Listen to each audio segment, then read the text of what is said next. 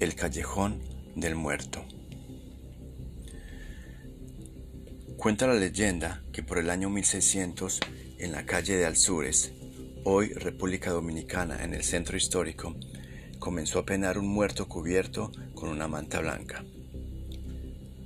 Nadie sabía quién era, pero lo describían como hombre de alta estatura y faz pálida, largo y lacio el negro pelo y muy espesa la barba, de tan terrible el brillo que brota de sus miradas.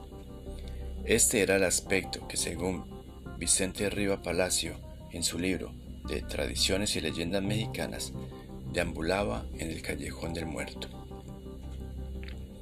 En la casa más bonita de un callejón estrecho vivía Tristán Alzures, hijo de don Tristán, el mercader más respetado de esa época, y quien a su muerte dejó un legado de ejemplo de cómo vivir como buen cristiano.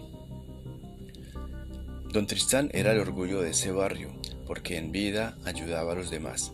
Era buen hombre. Tras su fallecimiento, heredó a su hijo la casa, una tienda y mucho dinero. Y como reconocimiento, le pusieron al callejón el nombre de Alzures. Tristán hijo llevaba una vida normal, además de continuar con el comercio que había heredado le gustaba la lectura y dormir temprano.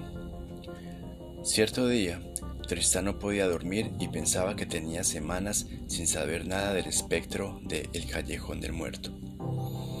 Al día siguiente, cerró la tienda y estaba decidido a hablar esa misma noche con el fantasma. Llegó a su casa, se encerró a rezar, se colgó reliquias escapularios que protegieran su pecho y posteriormente salió con una daga dispuesto a enfrentarlo.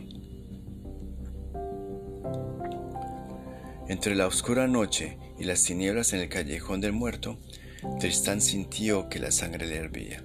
Se le erizó el cabello y comenzó a pedir auxilio a Dios con la daga empuñada, hasta que llegó el espectro y Tristán le gritó, Te exijo que digas si eres alma de otro mundo el fantasma lanzó un gemido.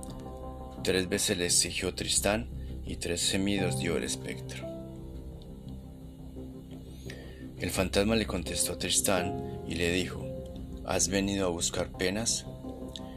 Y ya que Dios dispone, acatemos su decreto.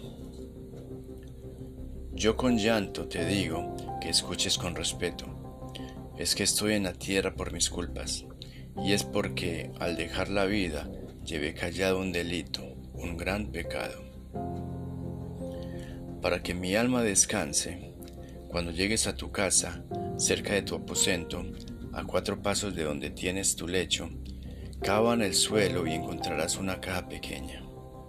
No la abras y llévala por la mañana al arzobispo, para que medite y disponga. Desapareció el espectro y Tristán corrió a su casa a cumplir la orden. Al llevar el cofre al arzobispo, éste le dijo a Tristán que regresara hasta el día siguiente porque él lo resolvería. El arzobispo abrió el cofre y encontró un mensaje. Quien encuentre este mensaje, si no es una persona santa o consagrada, deje de leerla y si fuese sacerdote, siga leyendo para que pida a Jesús que me libre de pecado y me perdone la culpa, ya que en la tierra no quise revelar el pecado. En México se me ha estimado como religioso y honrado, pero mi mano estuvo bañada de sangre por un hecho premeditado. Soy Tristán López de Alzures y maté a mi amigo Fernán Gómez propietario de minas y haciendas en Guanajuato. Llegó a México, me buscó y le dio hospedaje y lecho en mi mismo cuarto donde me robó mucho oro. Esa misma noche, don Tristán invitó a salir de su casa a Fernán Gómez. Todos sus sirvientes vieron que salía de casa. Posteriormente lo invitó de nuevo, sin que nadie viera, y lo llevó a dormir a un cuarto. Ya dormido Fernán, Don Tristán tomó un puñal y se lo clavó en el pecho. Quedó sin vida instantáneamente. Cargó el cadáver y lo llevó a un rincón solitario donde ningún sirviente entraba, cavó una fosa y ahí lo enterró. Se deshizo de las huellas del crimen y nadie sospechó. Finalmente, el arzobispo decidió buscar el cadáver de Fernán y sacar el de Tristán de su tumba.